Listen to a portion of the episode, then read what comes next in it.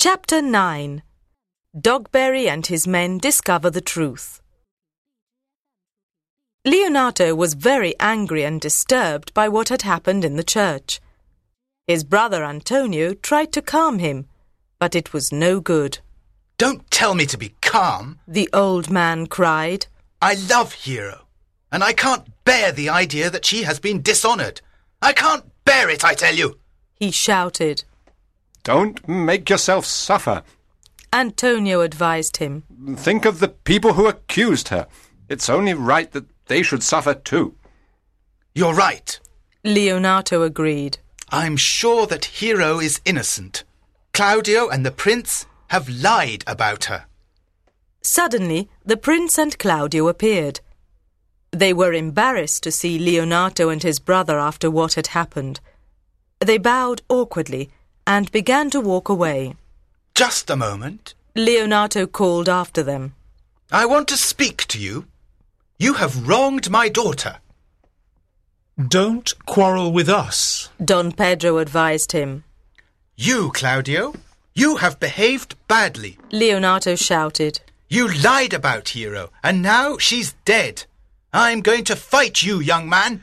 You're too old for fighting. Claudio replied. I won't fight you, Leonato. Antonio stepped forward angrily. Then you'll fight me, young man. He announced. I'm not too old for fighting. I loved my niece.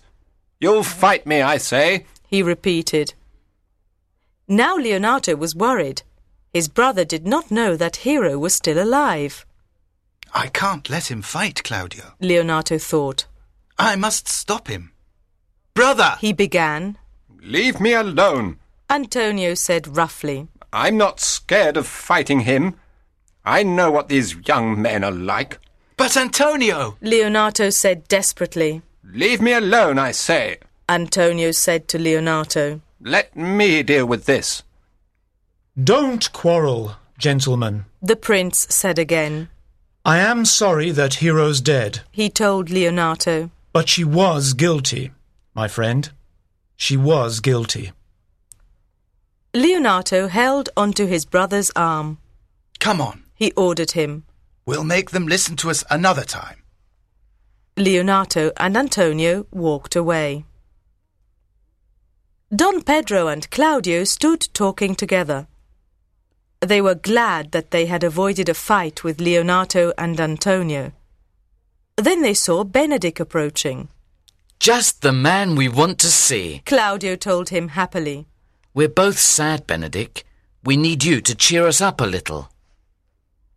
Don Pedro looked closely at Benedick. He noticed that the young man was very pale. What's the matter? He asked. Benedick ignored the prince and spoke quietly to Claudio. I'm going to fight you. He whispered fiercely. You choose the weapons and you choose the time. But if you don't fight me, I'll tell everyone you're a coward. Don Pedro did not hear what Benedick said to Claudio. He thought the two young men were having a joke together. He decided to tease Benedick a little about Beatrice. It's really true that Beatrice loves you. He said pleasantly. You'll be a married man soon, my friend, just as I told you. He predicted with a laugh. Benedick did not smile at the prince's joke. My lord, He said politely. you have always treated me well. I thank you for that. I will not serve you any longer. Your brother Don John has left Messina. The three of you have killed an innocent young child. Benedick walked away from Don Pedro and Claudio. He was very angry with them. He's serious. Don Pedro said in surprise. He thought for a moment. My brother's left Messina. I wonder why. Just then, Dogberry and some of his men came into sight. They had Borachio and Conrad with them. Isn't that Borachio and Conrad? Don Pedro said to Claudio. I wonder why they're prisoners. He called out to Dogberry. Stop! Tell me why these two men are prisoners. What have they done? Dogberry bowed to the prince and Claudio. These two men he told them, are liars. They have told lies about a lady here in Messina, and they are bad men. Don Pedro now spoke to Borachio. What have you done? He asked. Borachio looked ashamed. This constable here has found out the truth. He said, pointing to Dogberry. He heard me telling Conrad about Don John's plan to deceive you and Claudio. It was your brother who invented the story about Hero. It was Margaret you saw in Hero's clothes talking to me. Hero was innocent, and now she's dead. I am very sorry, sir. Poor hero! Claudio groaned. I should have believed in you. He began to weep. Leonato knows everything by now. Dogberry said to the prince. We sent him a message as soon as we discovered the truth. But here he is. He said, I see him coming now. Where's the man who killed my daughter with his lies? Leonato shouted loudly. Borachio looked ashamed. It was me, sir. He said humbly. I killed your daughter. You didn't do it by yourself. Leonato told him angrily. Don John, Don Pedro, and Claudio are also responsible for her death. You're right, Leonato. Claudio said quietly. I was wrong. I treated Hero badly. You must punish me if you wish. But I made an honest mistake. Me too. Don Pedro said sadly. I made an honest mistake. But you have suffered, Leonato. I wish I could do something to help you. You can't bring my daughter back. Leonato said sternly. But there is something you can both do for Hero. Tell the people of Messina that my daughter was innocent. And tonight, go to her grave and pray for her there. Write an epitaph for her tomb. Will you do that for Hero? Don Pedro and Claudio agreed to go to Hero's grave that night.